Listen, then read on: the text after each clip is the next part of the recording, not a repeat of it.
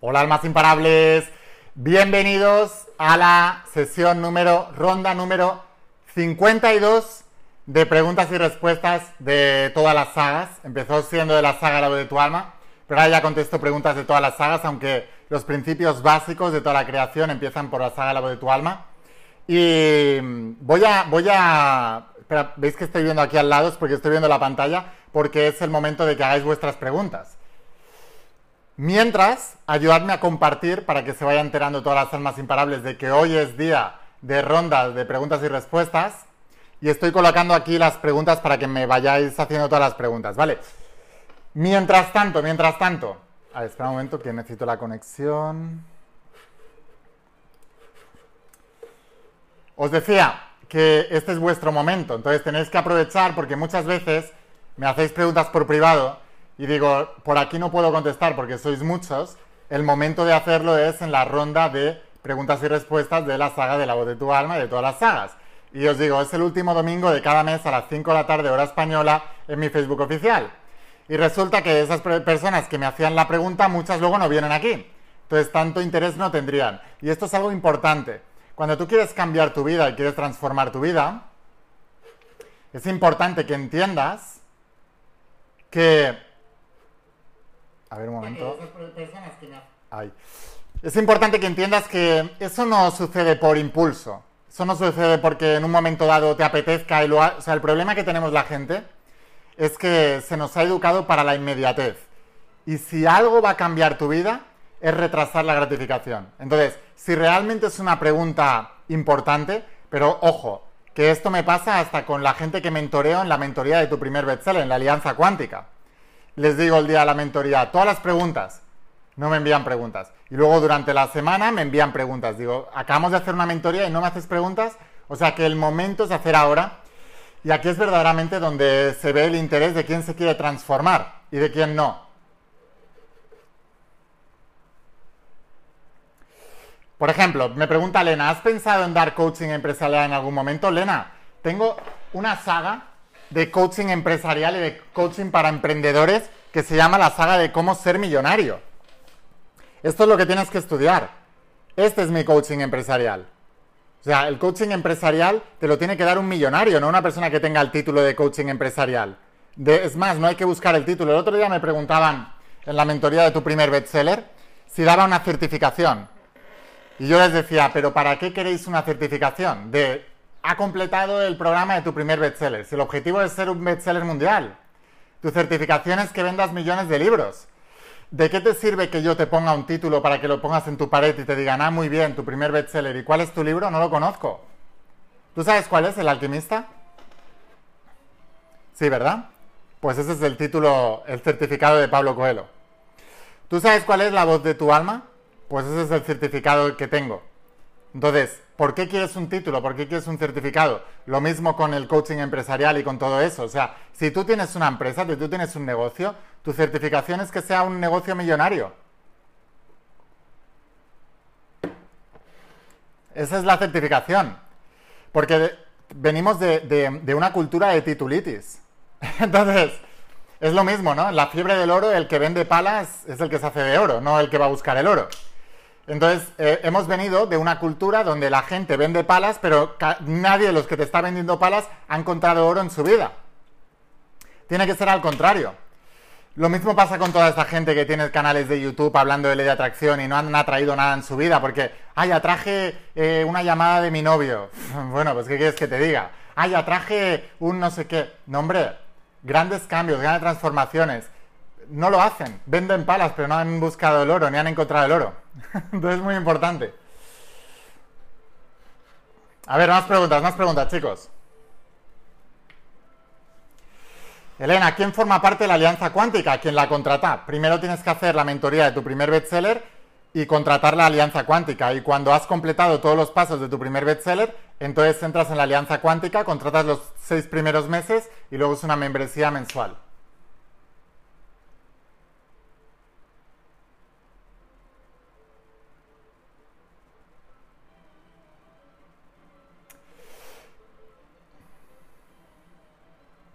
A ver, Jessica me pregunta, ¿cuál es el primer libro que deberías leer?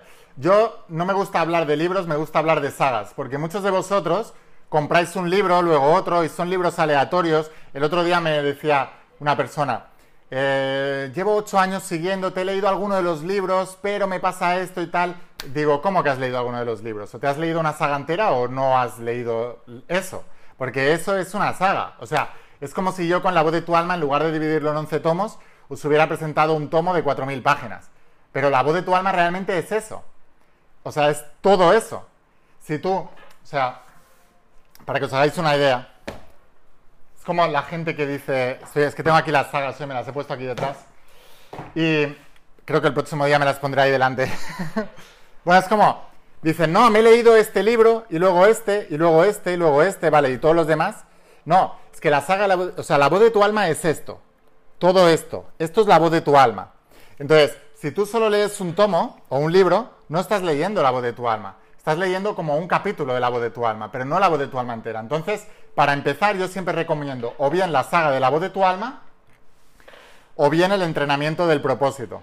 Porque estas son las bases. ¿Por qué? Porque la voz de tu alma son las bases del universo, de cómo funciona el universo. Y el propósito son las bases de tu universo. Es decir, de cómo tú vas a crear tu universo. Por eso son los dos por los que debería empezar todo el mundo. Eh, claro, Raúl me pregunta, Laín, llevo tres negocios a la vez. Es que te aconsejo, primero, Raúl, estás estudiando la saga de cómo ser millonario, eso es lo primero. Porque si llevas tres negocios a la vez, preguntas cosas, pero tú no estás involucrado en tu aprendizaje, ese es el primer error. O sea, ni siquiera es llevar tres, tres negocios. El primer error es no formarte continuamente y que no prevalezca tu inversión en tu aprendizaje. Porque tu negocio siempre va a depender de ti. Entonces, lo grande que seas tú, así de grande será tu negocio.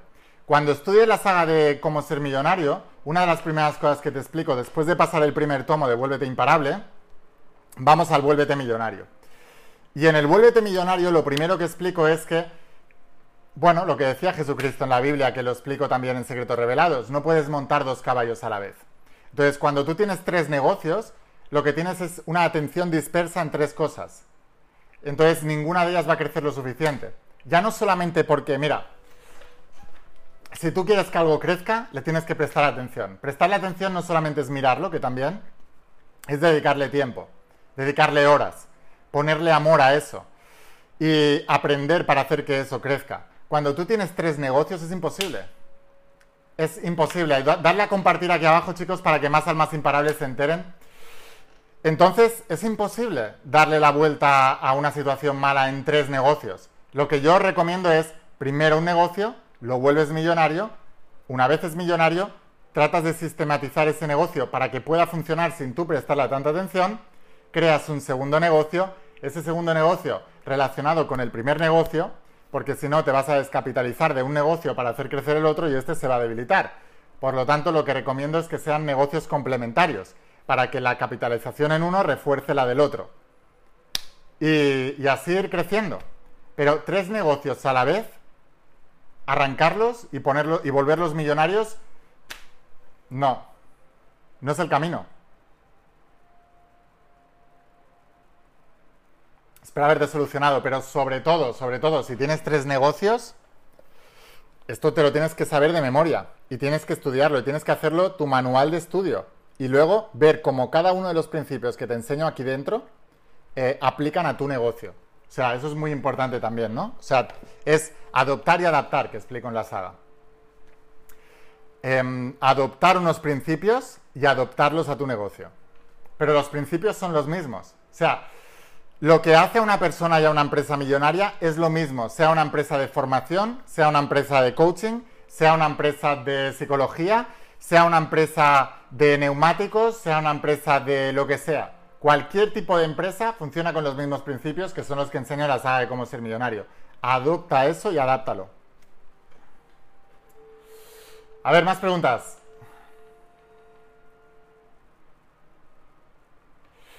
Los cinco tarros de los judíos de ese, ¿de dónde sale? De los negocios del dinero. Eva, los judíos tienen negocios. Es de lo primero que os explico ahí. A los judíos reciben instrucción desde muy pequeños y están instruidos para negocios, no para trabajar para otro. ¿Por qué? Porque ellos estudian la Torá, la Biblia, los cinco primeros libros de Moisés, el Pentateuco que le llaman los cristianos. Y el rey Salomón decía en uno de sus proverbios que, no le regales tu vida y tu trabajo a otro para que otro se enriquezca, que lo hagas tú por ti mismo. Entonces, lo primero es que los judíos, que, son más ortodoxos y, practican esos principios, y los que están enfocados en la instrucción y se vuelven millonarios, tienen negocios. Los millonarios promedios tienen negocio. O sea, el 90 y pico por ciento de los millonarios provienen de negocios propios. Entonces, mm, eso es lo primero que debes saber. Ahora, que tú puedes administrar el dinero como los judíos con tu dinero de tu trabajo, sí pero siempre va a estar limitado. ¿Y por qué? Porque lo he explicado muchas veces. El que es trabajador le gusta menos la responsabilidad que al que es un buen emprendedor y se vuelve millonario.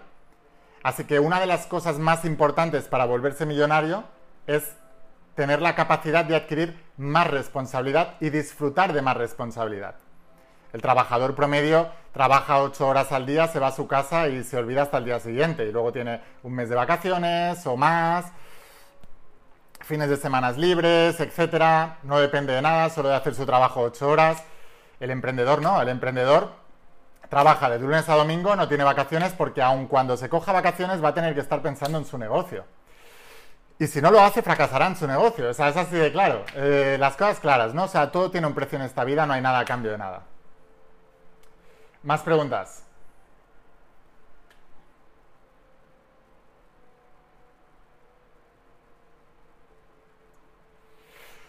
Elaine, ¿has pensado en dar conferencias para empresas de network marketing? Ya lo hice, pero ¿sabes qué pasa? Que eso penalizaba a mis eventos, porque la gente iba a la conferencia de network marketing, me veían a mí, utilizaban mi nombre para captar mucha gente para sus negocios, creyendo que yo estaba eh, eh, recomendando esa empresa o lo que sea, y no, a mí me habían contratado para entrenarles a ellos. Y lo que quiero yo es que la gente venga a mis eventos. Cualquier persona del network marketing que venga a mi intensivo Vuélvete Imparable, si se pone como objetivo crecer en el network marketing, los principios y la energía que acumulamos en ese evento le va a servir para que su negocio de network marketing crezca. O sea, que todos los del network marketing que vengan al intensivo Vuélvete Imparable, que se llama así, intensivo Vuélvete Imparable. Y lo que me he encontrado en la mayoría de empresas de network marketing son un montón de líderes eh, atocinados, con perdón de lo que voy a decir, encorbatados hacia arriba, hasta arriba, eh, ya vagos, empujando a sus redes a que hagan lo que ellos no están haciendo ya. Lo hicieron en el principio, pero ahora ya no. Se han aburguesado. Y el emprendedor real, aunque lleve 60 años con su negocio, sigue a tope, porque le gusta. El problema es que mucha gente entra en el negocio de network marketing solo por dinero, no por pasión. Por eso la mayoría fracasan, ¿no? O cuando han llegado muy arriba se apalancan y dejan de hacer lo que hicieron para triunfar y por eso siguen fracasando. Sus redes se van haciendo cada vez más pequeños, porque el liderazgo se practica con el ejemplo, no con la palabra. ¿De qué sirve dar charlas muy grandes si tú no estás haciendo 50.000 presentaciones al día, que es lo que le pides a tu red que tienen que hacer, ¿no? Entonces, prefiero que vengáis todos al evento y yo ya os lavo el cerebro. Más preguntas, más preguntas, chicos. O sea, no sé, es como, por, por un ejemplo. Eh, yo soy el autor de habla hispana autoeditado que más libros vende en todo el mundo. Y me atrevería a decir el autor autoeditado que más libros vende en todo el planeta. Y es como si yo, una vez he creado eso, ¿no? Me monto mi mentoría de tu primer bestseller, dejo de, de vender mis libros y me dedico solamente a vender mentorías. ¿Qué sería? Un hipócrita. ¿Por qué? Porque si yo te estoy vendiendo, ¿cómo tú puedes crear un imperio millonario a través de tus libros y de tu formación y de, cómo ser, pues como yo, un Line García Calvo, un Tony Robbins, un Robert Kiyosaki, un T. Becker o un Juan Dyer, un Alice High, un Deepak Chopra, y yo soy el primero que te, te digo lo que tienes que hacer y yo no lo hago, al contrario, yo lo hice al revés. O sea, planteé la mentoría de tu primer bestseller para empujarme a mí mismo y obligarme a no dormirme en los laureles y ser cada vez el mejor, Siempre el mejor, siempre el mejor. ¿Para qué? Para poder predicar con el ejemplo. Ser el mejor del mundo. Si tú te apuntas en mi mentoría de tu primer bestseller, tú vas a aprender con el mejor. Si tú quieres sacar un libro, ser coach o no sé qué y, hacerlo por tu cuenta, pues suerte, porque la vas a necesitar. Pero si tú vienes conmigo y aprendes conmigo, tú vas a ser el mejor. Porque o te transformas o sales de ahí despavorido. porque meto mucha presión. Porque funcionamos por presión y nos transformamos por presión.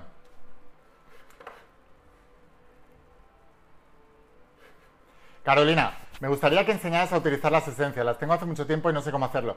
Carolina, las esencias son el anclaje. Entonces, lo que os explico es que hagáis las meditaciones y las visualizaciones, os colocáis la esencia y luego durante el día tú te vas colocando la esencia o te la pones. Ahora las nuevas que hemos hecho duran mucho. Entonces te van a aguantar todo el día. Y al tú oler ese olor, vas a ir al estado emocional de cuando estabas visualizando el deseo ya cumplido. Puedes coger la meditación que tengo en mi canal de YouTube del dinero o la meditación del deseo ya cumplido y mientras la estás haciendo te colocas la esencia. Las esencias nuevas huelen tan bien que las puedes utilizar de anclaje y también como perfume, porque de hecho eh, contratamos a una empresa que hace eh, perfumes para grandes multinacionales en todo el mundo, o sea que me ha asegurado de que sean de muchísima calidad. Entonces, las puedes, sirven para todo, no solamente para anclaje, sirven de perfume. Y huelen muy bien, como habrás podido comprobar, porque cuando recibís las sagas, lo primero que hacéis al oler es, qué bien huele, ¿qué es esto? ¿no? Son las esencias. No, Asun. A veces hablo del ego como algo bueno, otras no. Mira, lo que la gente espiritual llama el ego es la mente, es el programa mental, es el paradigma. El paradigma, cuando, cuando tú no lo controlas, te controla a ti, entonces es malo. Pero el paradigma es lo que te hace cumplir sueños. Así que de lo que se trata es de coger a la mente y ponerla al servicio del alma. Entonces es cuando el ego es bueno. El ego malo es el ego inconsciente que no controlas y te controla a ti. Pero el ego bueno, el paradigma bueno, la programación buena es la que tú te has programado a ti mismo.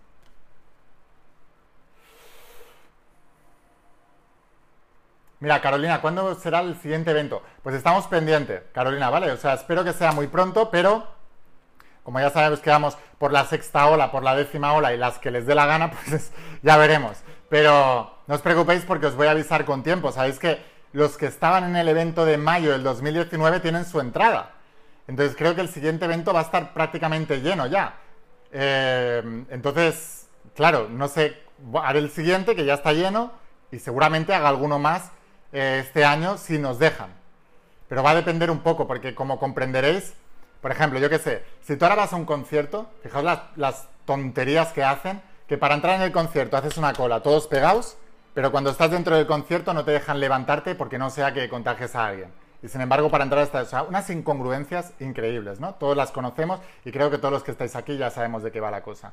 El tema es que yo no puedo hacer un evento cuando las normas te digan que no te puedes levantar. Pues no, mi evento es de almas imparables, mi evento es de relacionarse y es de ir con todo y a por todo.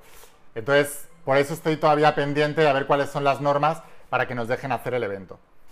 Pero no os preocupéis porque os voy a avisar con mucho tiempo de antelación para que podáis eh, organizaros, todos los que ya tenéis las entradas y los que no tenéis las entradas y estáis en lista de espera. Si no estás en lista de espera, aquí abajo tienes el teléfono de Tere para que te ponga en lista de espera. Y os avisaremos cuando hagamos un evento nuevo con entradas nuevas.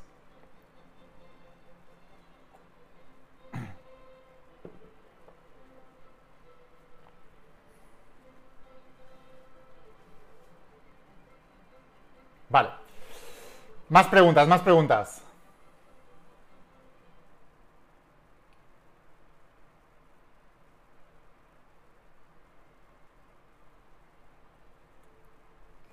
Cristina Lain, ¿cómo no caer en postergar y hacerlo ya con el apalancamiento emocional? Y con la regla del 3-2-1, con un montón de cosas que os explico en las sagas. O sea, haz que postergar te duela apaláncate emocionalmente en todo lo que vas a perder hoy y en el futuro, tú y tus seres queridos, por seguir postergando. Y luego utiliza la regla del 3-2-1. 3-2-1, vamos. Y lo haces. Lo que estés postergando debe, debe poner en juego tu integridad, tu vida incluso. Porque debe poner en juego lo que más amas y lo que quieres lograr.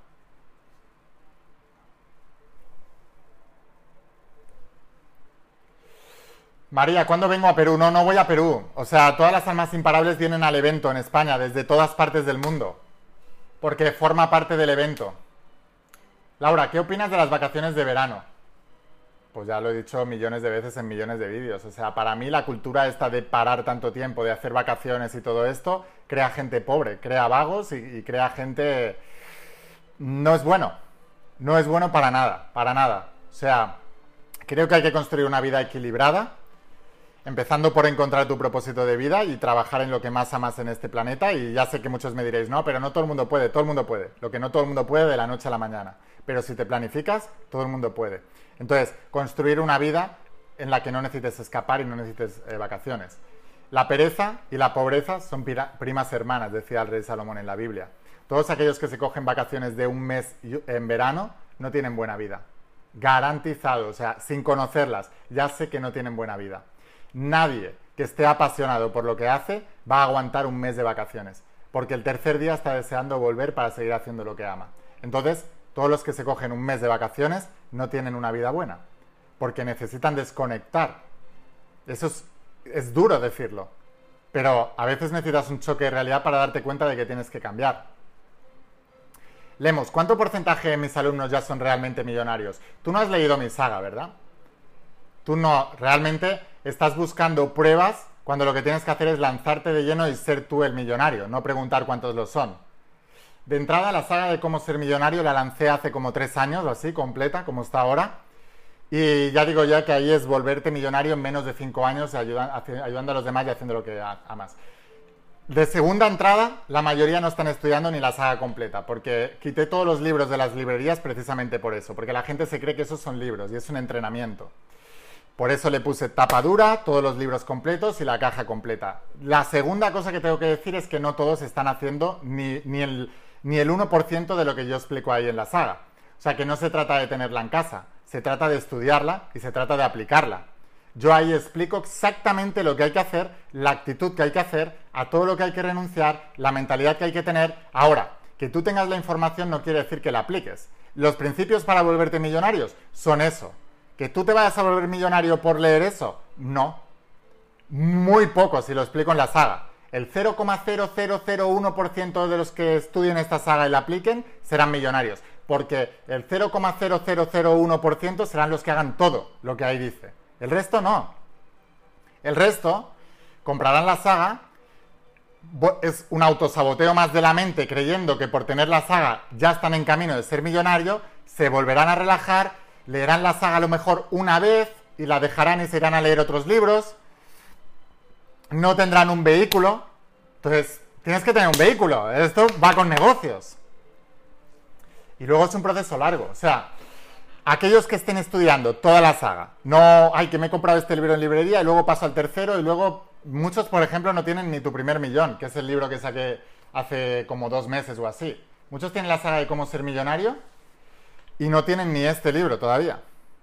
Entonces, claro, te vas saltando pasos, ¿no? No haces todo lo que tienes que hacer, no renuncias a lo que tienes que hacer. Uno que tenga la saga de cómo ser millonario y la esté estudiando de verdad, está aquí en este directo. Me va a hacer 3.500 millones de preguntas. Probablemente esté en mi mentoría de tu primer bestseller, porque si no tiene un vehículo claro, entonces necesita un vehículo. Ya se habrá apuntado en tu primer bestseller. Y mm, hoy, hoy, en día de hoy, no estará de vacaciones. Estará aquí, estará estudiando y estará con su negocio y estará a tope y estudiará la saga tres veces al día, por la mañana, después de comer y al mediodía, y aplicará todo. ¿Cuántos crees tú de todos los que han comprado mi saga, que son cientos de miles, están haciendo eso? Yo dejo la pregunta en el aire, yo sé la respuesta, muy pocos. Muy pocos. Entonces, no me, no me volváis a preguntar mediocridades de cuántos de mis alumnos son millonarios, porque yo lo que enseño es lo que hay que hacer para ser millonario. Que lo hagas o no es responsabilidad de las personas que compran las sagas. Y ya te digo yo que la gente no lo hace. Porque la gente lo que quiere es que se lo hagas. Y no es así como funciona. Entonces al próximo que me haga esa pregunta me voy a enfadar.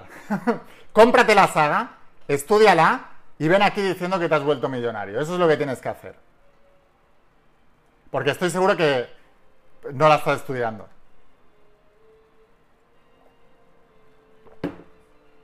Sigo claro, ¿no? O sea, es como un entrenador, yo vengo del deporte de alto rendimiento, un entrenador tiene muchos deportistas en su grupo, gana uno.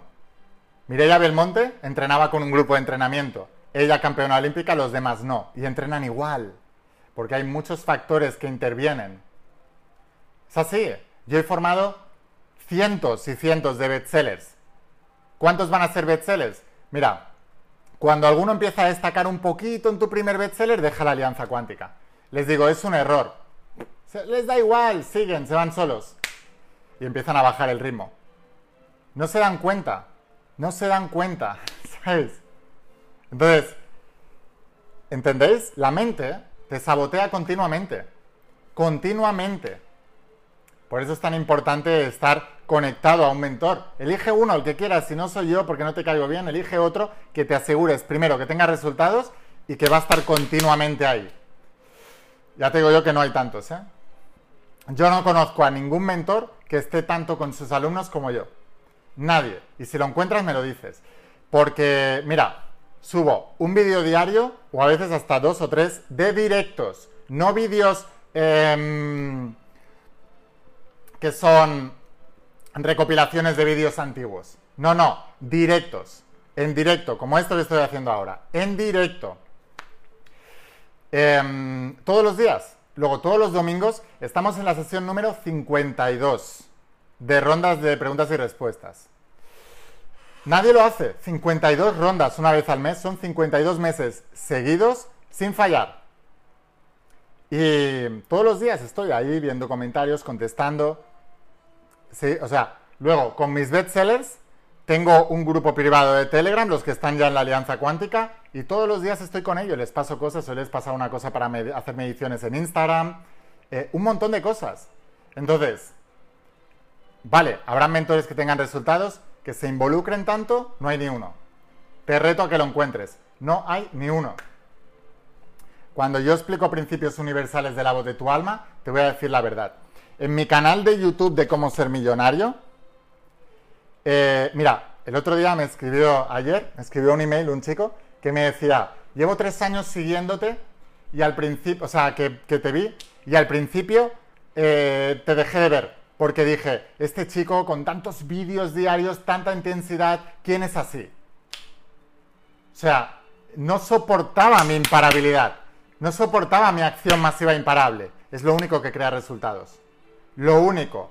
Y después de tres años me ha vuelto a seguir. Y ahora se ha comprado las sagas y ahora tal. Me hubiera encantado decirle, has perdido tres años de tu vida.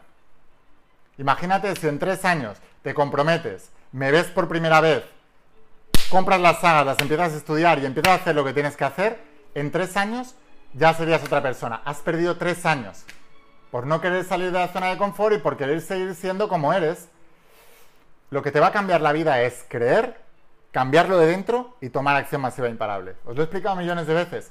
Y meter la información correcta. Todas estas sagas no son mías, son principios que he aprendido de todos mis mentores. Y he metido lo mejor de lo mejor de lo mejor, lo que a mí me funciona, lo que yo hago, y me lavo el cerebro con eso continuamente. Y me decís, ¿cómo me reprogramo mi mente? Lee mis sagas tres veces al día. Por la mañana cómo ser millonario, por la tarde secretos revelados, por la noche la voz de tu alma. Tres veces al día hasta que te mueras. Y tú vas a cambiar tu mente. Porque antes tu mente te saboteará y dejarás de hacerlo. Pero si lo haces, tú vas a cambiar tu mente. Estudia con grupos de almas imparables y vas a cambiar tu mente. Si yo te estoy explicando lo que tienes que hacer, otra cosa es hacerlo o no. ¿Entendéis? Otra cosa es hacerlo o no. Por ejemplo, Milly dice, pronto compraré la saga. Uno de los principios que enseño, pronto no es un, un día en el calendario. La gente funcionamos por sentido de urgencia y fecha límite, funcionamos por presión.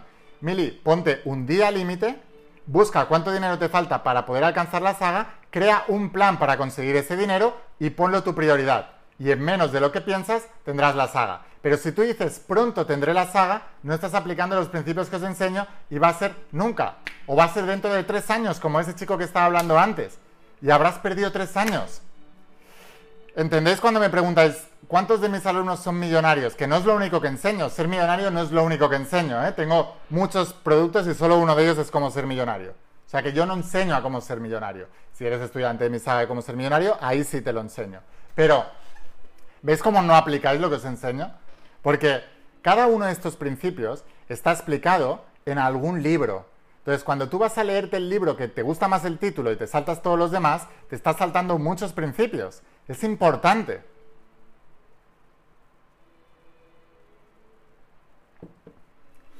Pero es muy importante que lo entendáis. Mira, yo soy una persona que soy sincera, ¿vale? En mi canal de cómo ser millonario de YouTube os explico muchas cosas sobre cómo ser millonario, pero no os explico todo lo que hay que hacer para ser millonario. ¿Sabéis por qué? Porque no tendría visualizaciones. Porque a la gente le gusta lo que le gusta. Y yo tengo que hacer lo que le gusta a la gente. No quiere decir que no sea verdad, quiere decir que es una parte de lo que hay que hacer, pero la parte más importante la vas a tener que estudiar en la saga. Porque si yo subo un vídeo de toda la parte que hay que hacer para ser millonario, que para la mayoría de la gente es aburrida, no tendría visualizaciones y no llegaría mucha gente. Yo lo que quiero es llegar a mucha gente porque algunos de ellos despertarán. ¿Entendéis?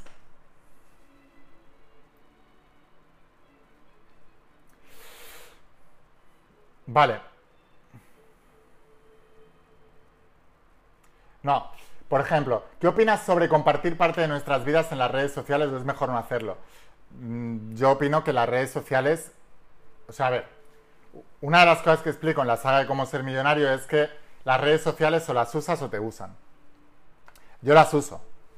Yo no me pongo a compartir aquí en mis redes sociales con quién he comido hoy, qué he hecho hoy o qué tal. No, a nadie le importa. Yo las redes sociales las uso para formar a gente, para que la gente conozca mi trabajo, mis sagas, que las estudien, que las hagan y yo estar con ellos. Ahora, para compartir eh, en mis redes sociales una fotito del lugar donde me he ido de vacaciones que ni siquiera mido el lugar, solo mido si está bien el encuadre para la foto de Instagram, no tiene sentido. ¿Por qué tú querrías compartir tu vida personal en tus redes sociales? ¿A quién le importa? No tiene sentido. Si tú quieres tener reconocimiento, lía la parda. Haz algo enorme en tu vida y tendrás reconocimiento. Escribe un libro, apúntate a mi primer bestseller, a tu primer bestseller. Escribe un libro, conviértelo en bestseller y si eres Pablo Coelho tendrás un reconocimiento espectacular. Ahora, si tú quieres el reconocimiento para decir que estoy aquí en la Torre Eiffel, pues no, pues ¿qué reconocimiento es ese? Si la Torre Eiffel ha ido todo el mundo ya. Ahora, en tu grupo de amigos, mira qué guay la Torre Eiffel. a tu amigo de verdad ya lo sabe que ha sido. Y al resto no les importa. Y al otro resto te van a envidiar, te van a mandar más energías. No tiene sentido compartir en las redes sociales tu vida. Es un error. Es no haberse enterado mucho de qué va el tema.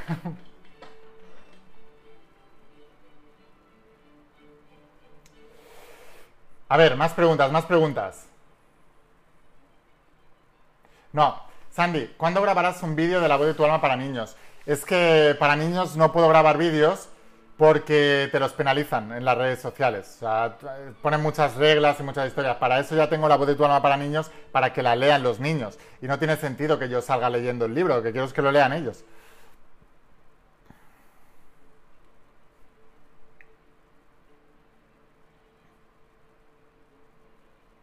Claro.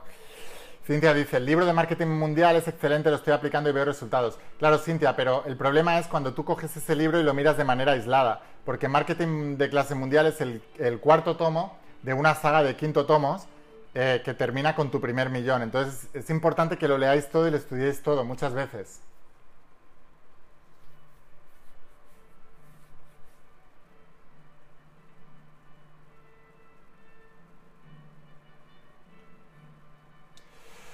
Félix, ¿cómo ingresar en la Alianza Cuántica? La Alianza Cuántica es una membresía para todos los que han hecho la, mentoría de tu primer bestseller y es para, la industria de la formación, eh, pues de escribir el libro, de hacer programas online, de hacer eventos, todo lo que hacemos yo, Tony Robbins o toda esta gente, pues esa es la mentoría. Y la Alianza Cuántica es todos los que han hecho primero tu primer bestseller y luego contratan la Alianza Cuántica.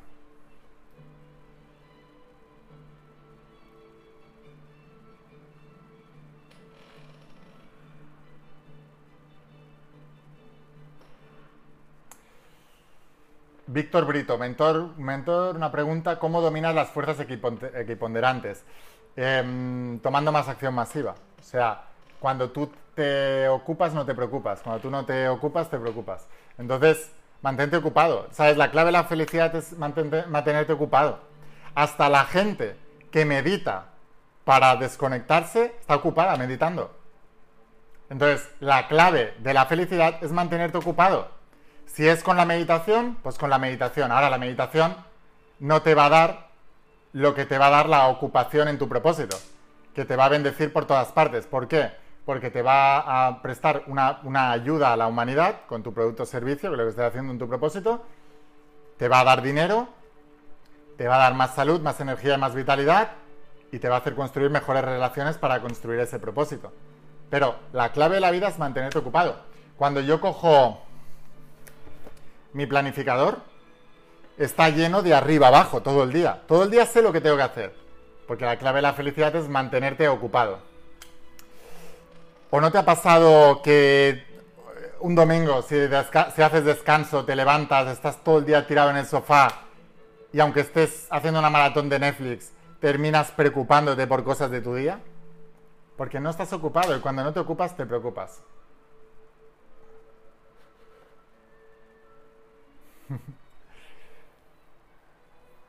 Laura, ¿cómo hago para vender mis retratos y llegar a más gente? Pues Laura, lo primero, estudia la saga de cómo ser millonario. Lo primero. Lo segundo, tú tienes que dar a conocer tus retratos. Tienes que crear un branding, una marca a través de tus retratos. O sea, la gente no compra retratos, la gente no compra un cuadro, la gente compra un Picasso, la gente compra un Miró, la gente compra un Dalí. Son marcas personales. Entonces, un retrato sin marca personal no vale nada, vale muy poco. Un retrato de marca, un Velázquez, vale mucho dinero. Entonces, estudia la saga de cómo ser millonario y lo segundo que tienes que entender es que tú no estás en el negocio de, pintar cuadros, estás en el negocio de la marca personal.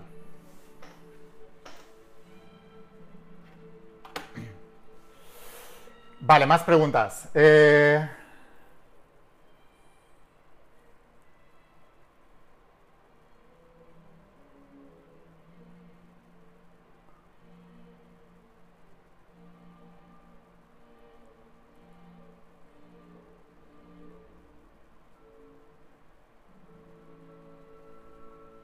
Tere, ¿cómo compro tus libros? En la página web. Y si tienes alguna duda en la página web, tienes ahí el teléfono de Luis que por WhatsApp te van a ayudar. Ahora, para poder pagar los libros, tiene que ser con tarjeta o con transferencia. Pero es muy fácil en realidad. Si el banco tienes una limitación de pago porque es una, un país extranjero, tienes que ir a tu banco y pedirle que te dejen hacer esa, esa, esa compra internacional o em, hacer directamente la transferencia. Te vas al banco directamente y le dices, mira, quiero cambiar, comprar en esta página web, quiero comprar estos productos. Y ellos te ayudan. Vale, más preguntas, más preguntas.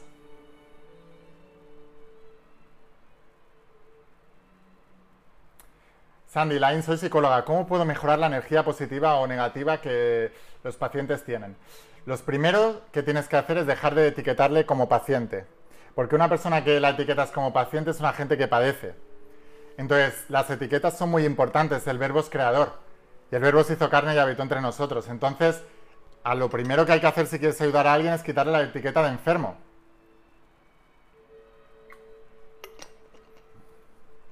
Eso es lo primero.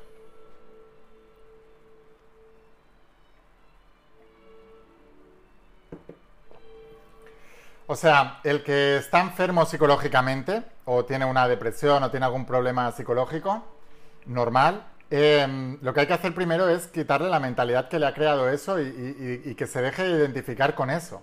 O sea, hay que quitarle esa imagen mental y hay que sustituirla por otra.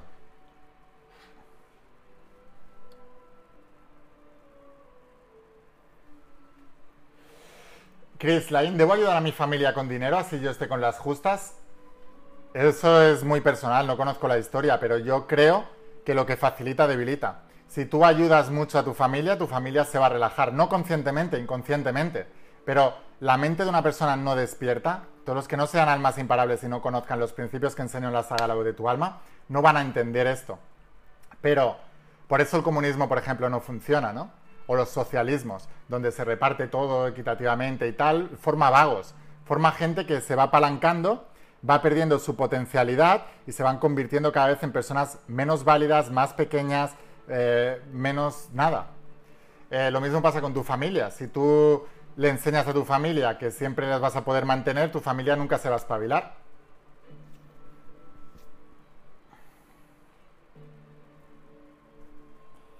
Mafe, ¿algún consejo para manifestar en poco tiempo? Cualquier cosa que tú tengas el apego de manifestar en poco tiempo, no lo vas a lograr nunca. Eso es lo primero. Entonces, Cuando tú tienes ese, ese apego de manifestar en poco tiempo, lo primero que tienes que hacer es entender que nada se ha estropeado en tu vida de la noche a la mañana y nada se va a arreglar de la noche a la mañana. Y empezar a crear una nueva visión para ir caminando en otra dirección. Y, esa acción masiva imparable a esa nueva dirección te, te desapegará y manifestarás más rápido. Pero si tú estás desde una actitud pasiva, de necesito manifestar dinero porque me viene una deuda, o tengo que atraer a esta persona porque estoy muy enamorado y no me hace ni caso y tal, mal, vamos mal. Por eso se dice en la Biblia un pueblo sin visión, ¿no? Primero una visión, primero conciencia, el primer paso para el cambio es la conciencia. ¿Qué es lo que te ha traído a esa situación? ¿Qué has dejado de hacer o no has hecho bien o has hecho demasiado para llegar a esa situación? ¿Qué deberías dejar de hacer o hacer para llegar a otra situación? ¿Cuál es esa otra situación? Crear un plan y empezar a caminar. Mientras visualizas, sí, pero empezando a caminar en esa dirección, tomando acciones en esa dirección, planificando en esa dirección. Y entonces lo crearás. Porque si no, es lo que dice la gente, esto no funciona, no, hombre, es que estás desde la, escasez, desde la necesidad, desde el apego. Y luego te estás olvidando el principio del ritmo. todo tiene una gestación. Tus problemas económicos, de relaciones, de salud, no se han estropeado de la noche a la mañana. Se han estropeado después de meses, años o décadas. Entonces eso es muy importante.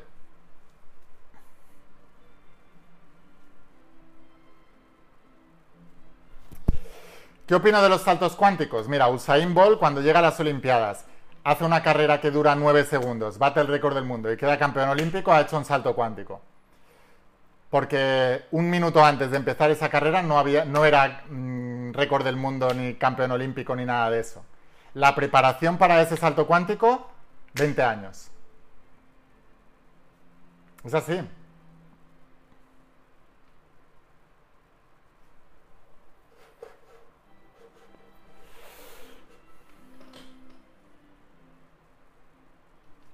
Vale, más preguntas, chicos.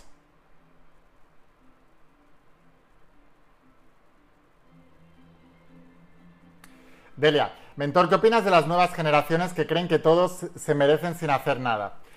Creo que cuando mis padres eran pequeños, mis abuelos decían de la generación de mis padres que es una generación perdida. Creo que cuando mis padres han sido mayores, decían de mi generación que éramos una generación perdida. Creo que mi generación, cuando nos hemos hecho mayores, decimos de la generación que viene que es una generación perdida. Moraleja de la historia, es mentira todo. En toda generación hay gente que le va a ir muy bien, que aplica los principios y que va a destacar y la gran masa le va a ir mal. Y eso no ha pasado solo en nuestra generación, en la anterior y en la anterior, en la anterior, ha pasado durante toda la historia de la humanidad. Si tú te conviertes en alma, o sea, es síntoma de vejez decir que las generaciones venideras no tienen futuro. En toda generación hay gente exitosa y gente fracasada. La masa está en el fracaso, la minoría está en el éxito. Por eso hay que descargarse del rebaño, ser un alma imparable y aprender los principios para tú brillar en tu propia estrella. En un ambiente donde todo el mundo es vago, no tiene metas, no tiene objetivos, no tiene propósitos, se conforma, van dejando la vida pasar, toman decisiones basándose en la presión social, en lo que hacen sus amigos, en lo que sus padres les dicen, en no sé qué, tal, bla, bla, bla, bla, eso existe siempre. Gente que vive la vida a su manera, que quiere prosperar, que quiere todo en esta vida y va por todo, son pocos.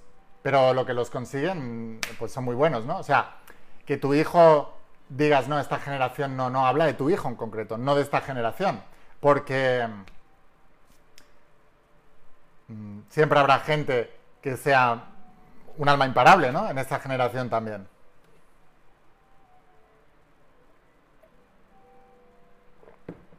Félix, me pregunta que si puedo dar tips para, eliminar el miedo escénico.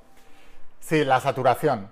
Yo te voy a explicar cómo yo superé mi miedo escénico. Yo la primera vez que me subí a un escenario fue en la universidad para exponer un trabajo de judo. Era una universidad privada, éramos 16 personas en clase y yo estaba de pie en un tatami hablando a mi grupo de que al final eran compañeros, eran amigos míos de clase y me temblaba la tienda, la pierna una barbaridad empecé a hacer em, como mentorías en grupo, ¿no? Y me contrató un, amigo mío que había dejado ya de nadar y era entrenador de natación en un grupo allí en, en, Madrid. Se llama Ricardo Salcedo. Y cogió, me contrató. Y el día que iba para dar la sesión, me acuerdo que casi me quedo sin gasolina, me empecé a encontrar mal, o sea, mi cuerpo me saboteaba, son los saboteos de los que hablo siempre, pero yo tenía muy claro que quería en la vida y que no me iba a sabotear. Y que iba a dar la conferencia eh, enfermo, eh, sin, me quedaba sin gasolina, que iba a coger un taxi y me iba a gastar más de lo que me iban a pagar en la, en la sesión para pagar el taxi. Pero yo iba a estar ahí como fuera, mi mente lo sabía. Entonces mi mente dejó de sabotearme. ¿Cómo superé ese miedo escénico? Ese primer día me dio, casi me dio un patatús. Luego me puse a promocionar mis eventos. Y yo me organizaba, nada de organizadores externos. Yo me organizaba mis conferencias gratuitas, llenaba las conferencias gratuitas y hacía cinco conferencias gratuitas de dos horas cada día a la semana. O sea, cinco días a la semana, conferencias de dos horas con 100, 200, 300, 400 personas desconocidas. Y claro, cuando llevas un mes y has hecho 20 conferencias de dos horas, se te pasa el miedo escénico. O sea que no se te va a pasar en tu casa, se te va a pasar por saturación, haciéndolo millones de veces.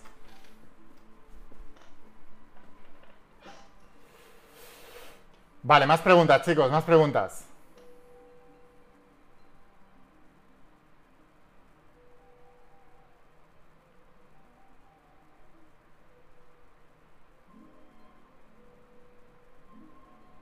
Diego Laín, mi hija de 13 años, puede leer la saga de cómo ser millonario. Sí, no leer, estudiar. Pero lo más importante, ¿quiere ella? O sea, que no lo haga por satisfacer a su padre o a su madre. Tiene que ser un deseo de que ella lo quiera de verdad. Y si ella lo quiere de verdad, por supuesto que sí, cuanto antes empiece mejor. Todos conocemos, ¿no? Los millonarios que han montado cuando tenían 8 años un puesto de limonada y han empezado ahí sus primeras ventas. O sea, tenemos la manía de que no, cuando tengan 18 años ya empezarán que tienen tiempo. No, no. Cuanto antes empieces, mejor.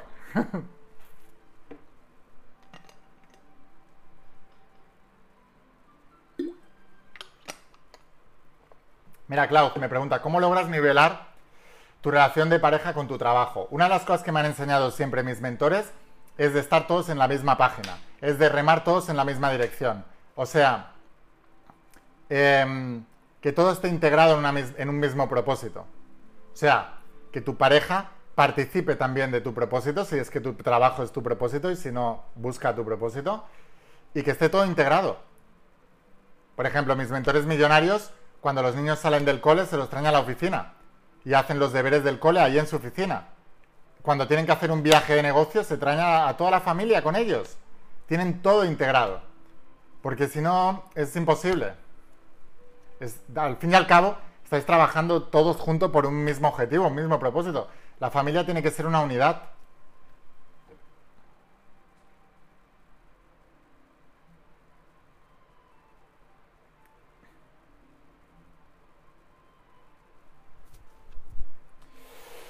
Vale, más preguntas, más preguntas. Lo del miedo escénico os pasa a muchos, ¿eh? O sea, muchos tenéis miedo escénico, pues es normal, es uno de los miedos más importantes que tiene el ser humano.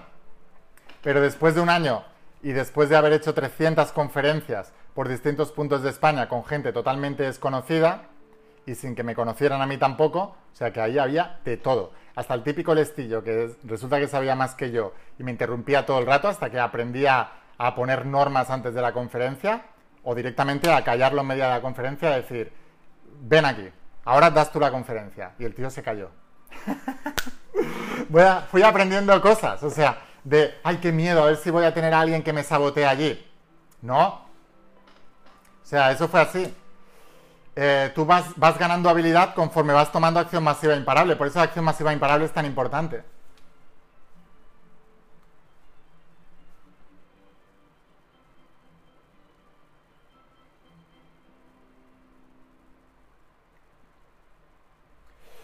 ¿Recomiendas el, programa del propósito para alguien que aún no sabe qué carrera universitaria tomar? Por supuesto, no se lo recomiendo, sino que sería muy interesante que lo hiciera.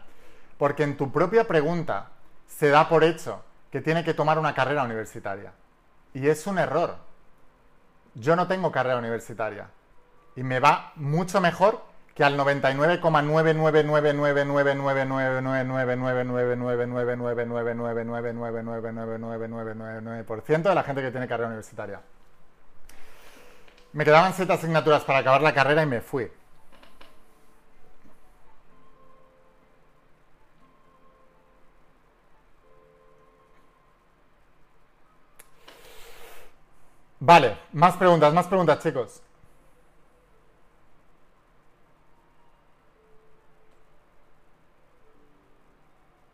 Sí, el evento Patricia lo he explicado. Ahora cuando suba el vídeo otra vez, lo veis porque ya he contestado una pregunta sobre el evento.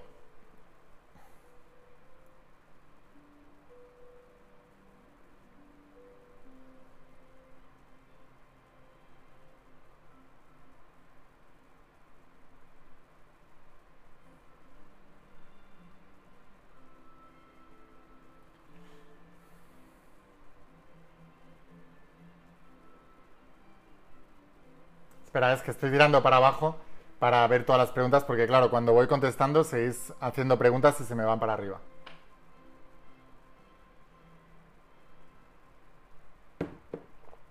Bueno, lo que acabo de contestar ahora de la, de la carrera universitaria es curioso porque la sociedad te impone como unas reglas y cuanto más sigues las reglas de la sociedad, más fracasado eres, ¿no?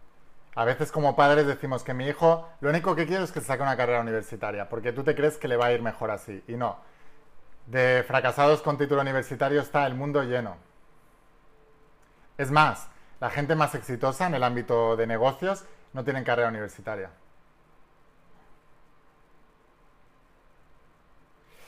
Tú le preguntas a Elon Musk, el CEO de Tesla, el que creó PayPal, el que ha creado SpaceX, cómo ha aprendido todo lo que sabe para crear Tesla y SpaceX y no te va a decir que lo aprendió en la universidad. O sea, lo ha dicho él en entrevistas. ¿Cómo lo has aprendido? Leyendo libros de gente que tenía el resultado que yo quería, no en la universidad.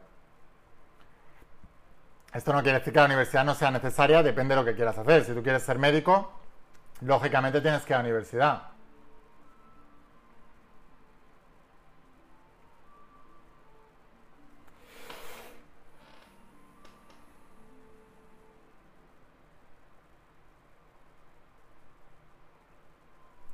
Buscando, ¿eh? Preguntas que tenéis aquí. Kibalión, Antonella, Kibalión. Kibalión ya es la saga La voz de tu alma. En el primer tomo hablo de principios del Kibalión, pero bien explicados. Porque el Kibalión están explicados para su época y además en un lenguaje críptico que no entiende nadie. Yo, desde mi punto de vista, si tú ya estás estudiando la saga La voz de tu alma, el Kibalión lo único que va a hacer es liarte más. Mira, a la gente que le gusta el esoterismo, como se dice en la Biblia. En la Biblia hay un pasaje que dice, te enredaste con tus palabras, cansaste a Jehová con tus palabras. Toda esta gente tan mística que le gusta darle vueltas al interior y se ponen a hablar en, términos igual de específicos que esos científicos repelentes que no se entienden ni ellos y que así trabajan su ego para decirme sé más que otros, no sirve para nada debemos practicar una, metafísica de tocar los pies en el suelo, una metafísica que, que cree resultados, no una física que te enrede en tus propias palabras y canses hasta el mismísimo Jehová con lo pesado que eres. No necesitamos eso, y el Kibalión es justamente eso. ¿Recomiendas sociedad en las empresas? Marcela, si tú vas a iniciar una empresa, debes empezarla tú. Nunca te asocies. ¿Por qué? Porque no todos los socios vais a estar al mismo nivel. Y si lográis que la empresa prospere, van a haber desavenencias y por eso la empresa fracasará. Porque si tú eres el que trabajas al 100%, si yo me asocio con alguien en una empresa, voy a ser el que más trabaje. Será injusto si yo he repartido la empresa al 33%. Y como hablaba antes en el caso de la familia, que me decían, ¿puedo yo ayudar a mi familia económicamente aunque yo vaya justa? No. Entonces, cuando tú montas una empresa y tú eres como yo y eres el que trabaja, el que se hace responsable, el que quiere triunfar, el que quiere ir con todo, el resto de tus socios se van a relajar porque saben que estás tú ahí para sacar todo adelante. Y va a ser muy injusto que tus socios vivan de la sopa boba, que cuando haya que repartir dividendos se lleven lo mismo que tú y el que ha estado trabajando duro eres tú. ¿Cómo sé esto? Pues por experiencia. Porque al principio, cuando hacía eventos, eh, pues me asocié con un chico que sabía mucho de coaching, pero era un poco vago. Y hacía yo todo. Luego cuando me separé, en el siguiente evento yo tenía mil personas y él tenía cincuenta y pico. Y en el siguiente evento yo igual y él ya no hizo. ¿Por qué? Porque lo hacía todo yo. Pero yo repartía las ganancias por partes iguales. Y se aprende por dolor, a menos que escuches a un mentor que te lo dice. Entonces no lo hagas. Ahora, si tú eres el vago, te conviene. Te conviene tener un currante ahí que trabaje muy duro y tal, pero tampoco es justo.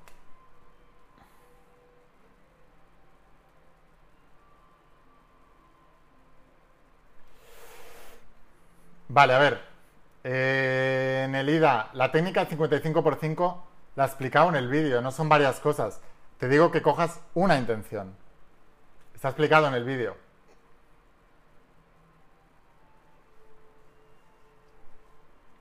Norma, lo que hablas de la divina obsesión y que si tienes que equilibrarla con las tres áreas, lo explico en el entrenamiento del propósito. Lo que os digo es que tu divina obsesión es tu propósito y todas las áreas deben estar enfocadas en ese propósito.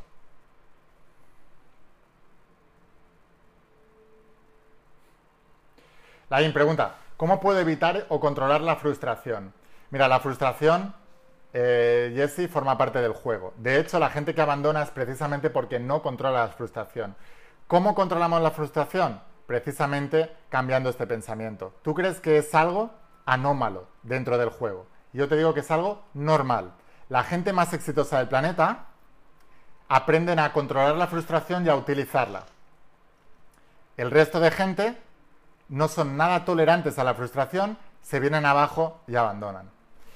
Por ejemplo, te puedo poner un ejemplo. Cuando yo me fui a vivir a Madrid, veníamos a entrenar con un entrenador polaco, creamos un grupo de entrenamiento de, velocistas y toda la natación española decían, ¡buah! Este, este año los de este grupo van a hacer cosas increíbles porque van con este entrenador, están cambiando la metodología de entrenamiento que viene de Estados Unidos y van a hacer cosas increíbles. El siguiente campeonato de España, sin exagerar, ¿eh? a todo el grupo nos salió el peor campeonato de España de nuestra vida. Y lo explico en La voz de tu alma, en el primer tomo, ya esto. Em, ¿Qué pasó? Que la mayoría de mis compañeros se vinieron abajo. Pero yo dije, no, hay que tener fe, o sea, llevamos muy pocos meses de entrenamiento, hay que, hay que tener fe, hay que mantenerse y hay que seguir apostando. Cuatro meses después hice la mejor marca mía de todos los tiempos, que aún está en el ranking nacional de 50 metros libres, 22.5, que además era una marca que había visualizado yo en un papel muchos años antes. O sea, ¿por qué conseguí la marca que visualicé en un papel muchos años antes y antes de nadar ese día yo me tumbé en una hamaca y vi en el marcador exactamente esa marca y luego la hice con centésimas y todo? Pues porque el universo premia a los que tienen fe. O sea que la frustración forma parte de si tienes fe o no.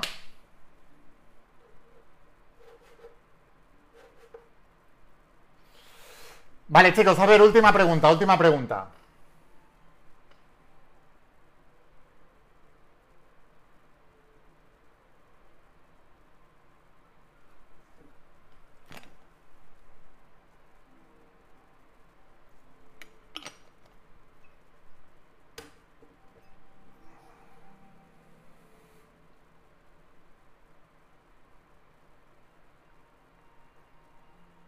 Claro. Me dice Clau, no tengo dinero para emprender mi negocio. ¿Es bueno trabajar un tiempo para antes empezar mi negocio? Clau, sí, pero mira, con el primer sueldo que te den, cómprate la saga de cómo ser millonario. Y después, con el siguiente sueldo, lo guardas. El siguiente lo guardas, el siguiente lo guardas. Calcula cuánto te va a costar mantener tu negocio un año y cuando tengas el dinero ahorrado para un año, que ya habrás pasado un año estudiando la saga de cómo ser millonario, tendrás mucha más claridad sobre el siguiente negocio y empieza el siguiente negocio. Vale, eso está explicado aquí también.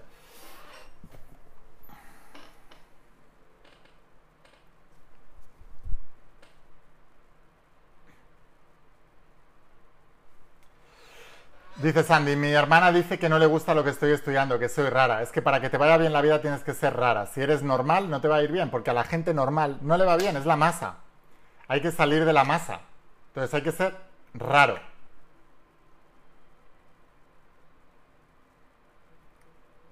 Encarni, el curso que se habla de una, de una vida bendecida, en abriendo puertas de bendición, es el entrenamiento del propósito. Lo que pasa es que le puse ese nombre en lugar del nombre que explico en la saga.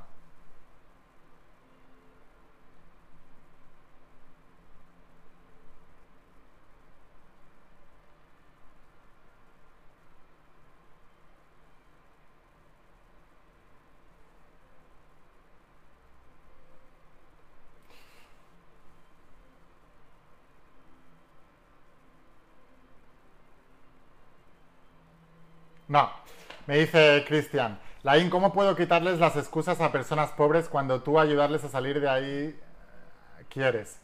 Bueno, no, está bien escrito esto, pero las excusas a las personas pobres no se las puedes quitar. Jesús de Nazaret dijo, los pobres estarían, estarán siempre entre nosotros.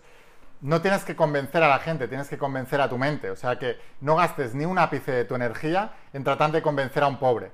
Porque lo único que va a cambiar a ese pobre la actitud es que la pobreza le duela lo suficiente. El problema es que el ser humano em, vamos tolerando y vamos acostumbrándonos al dolor, al dolor físico, al dolor de la pobreza, al dolor del desamor. Por eso hay tanta gente aguantando relaciones tóxicas, porque se acostumbran. Y la pobreza es lo mismo. O sea, la gente no quiere libertad, la gente quiere seguridad. Por eso aguantan en relaciones tóxicas, porque les dan seguridad. Por eso la gente pobre tiene eh, un trabajo que no les gusta, cobran poco, pero lo aguantan porque les da seguridad. Y así es con todo. Entonces a la gente pobre nunca vas a poder convencer de nada. Pero no solo en dinero, ¿eh? en las relaciones o en la salud. Por ejemplo, una persona que está muy obesa, enferma, desganada, que empieza el día está ya cansada, es un pobre también. Es un pobre de espíritu, es un pobre de energía, es un pobre físico. Pero no le vas a cambiar, porque él está cómodo en su pobreza. Entonces, es muy importante. Y Antonella, cuando es tu pareja, tú tienes que tomar una decisión. Porque si tu pareja no quiere cambiar, lo explico en la saga La voz de tu alma, en los libros de cómo atraer el amor. Si tú estás subiendo a un siguiente escalón y tu pareja no quiere, tú no puedes ni rebajarte a ti, ni forzar el cambio de tu pareja. No es justo ni para uno ni para el otro. Pues ha llegado el momento de separarse.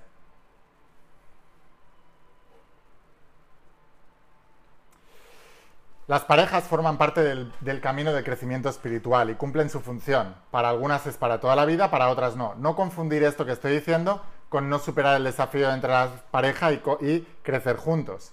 Porque la mente es tan saboteadora que dirá, ah, vale, pues entonces lo dejo porque no. No, cada caso tú tienes que saber lo que tu alma te está diciendo.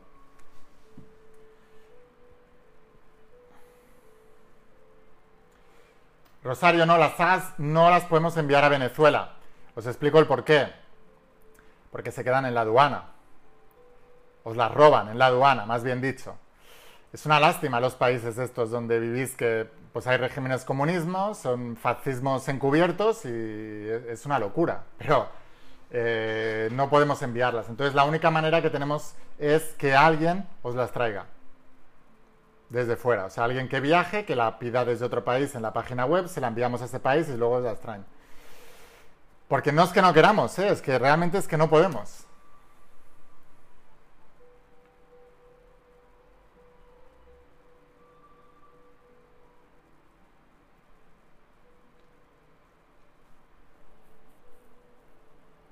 A ver, David, que lo, lo, he explicado ya muchas veces esto que dices. Entonces, no lo voy a volver a contestar porque está escrito en las sagas, ¿vale? Léete las sagas y ahí lo explico perfectamente le, estudiate el efecto Pigmalión, porque eso contestará exactamente tu pregunta.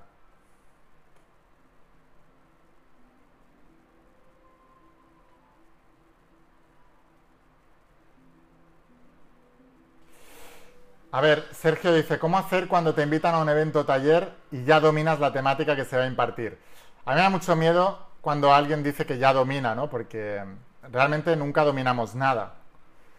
A mí si me interesa la temática y es algo interesante para mejorar un área de mi vida en concreto, aunque ya lo esté practicando, si la persona que lo imparte tiene mejores resultados que yo, yo siempre voy a asistir.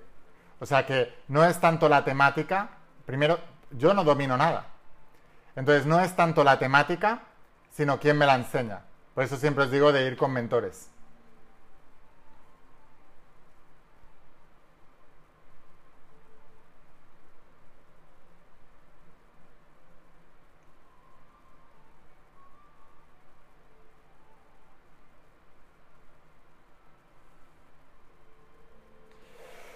Rafael Laín, ¿cómo salir de un entorno tan pobre siendo lo único que tienes sin tener recursos? Rafael, casi todos mis mentores millonarios venían de entornos muy pobres. No es excusa, hay que decidir, hay que querer y hay que salir de ahí. O sea, es así. Primero empieza en tu mente, tienes que cambiar esa mentalidad. O sea, tú no estás atado a ningún sitio, no eres un árbol, no estás plantado en el suelo, tú te puedes mover. Si el país o la región donde vives es tan pobre, tan pobre, tan pobre, tan pobre, que realmente ahí no se puede subsistir, tu primer objetivo es ganar dinero para salir de ahí.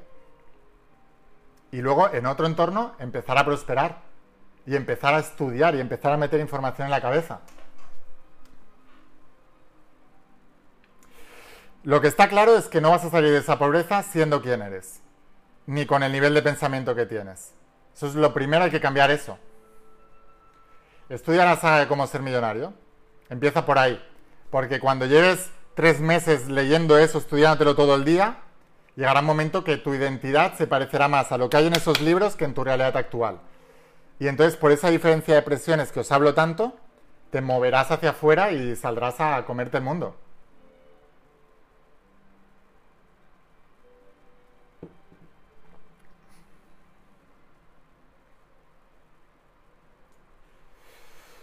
Pero eso es muy importante, muy importante. Yo no conozco, hablando de lo de antes de dominar, yo no conozco a nadie que domine nada.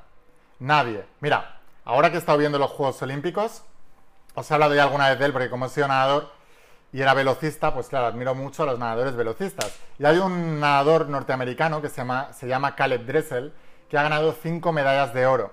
Y después de volver de los Juegos Olímpicos en Estados Unidos, que es un héroe ahora, le preguntaban y él decía, ninguna de mis carreras fue perfecta. Fue suficiente para ganar la medalla de oro, pero no fueron perfectas. Entonces, hasta el más grande del planeta hoy en día en natación, en esas pruebas, te dice que no lo domina y que no son perfectas. Entonces, lo primero que hay que cambiar es esa actitud para poder seguir mejorando.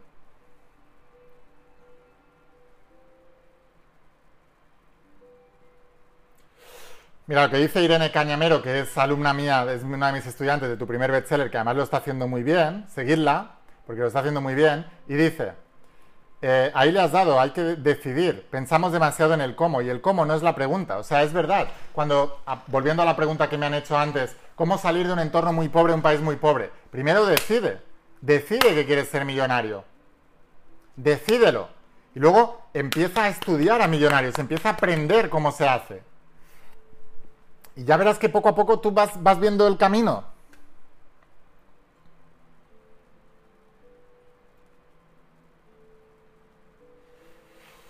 Vale, chicos, bueno, lo vamos a dejar aquí, llevamos ya más de una hora, lo vamos a dejar aquí. Espero haberos ayudado. Por favor, estudiar las sagas, estudiarlas, es una disciplina. Me han preguntado, ¿cuántos de tus alumnos ya son millonarios? ¿Cuántos han hecho no sé qué? ¿Cuántos no sé cuántos? Hazlo tú. No preguntes cuántos, hazlo tú. Vente aquí dime, yo soy tu alumno yo lo he logrado. Porque no fallan los principios, fallan las personas. Eso es lo que yo aplico, lo que han aplicado la gente que han logrado esos resultados. Yo te entrego una parte que es el conocimiento y tú tienes que entregar la otra parte que es tu acción.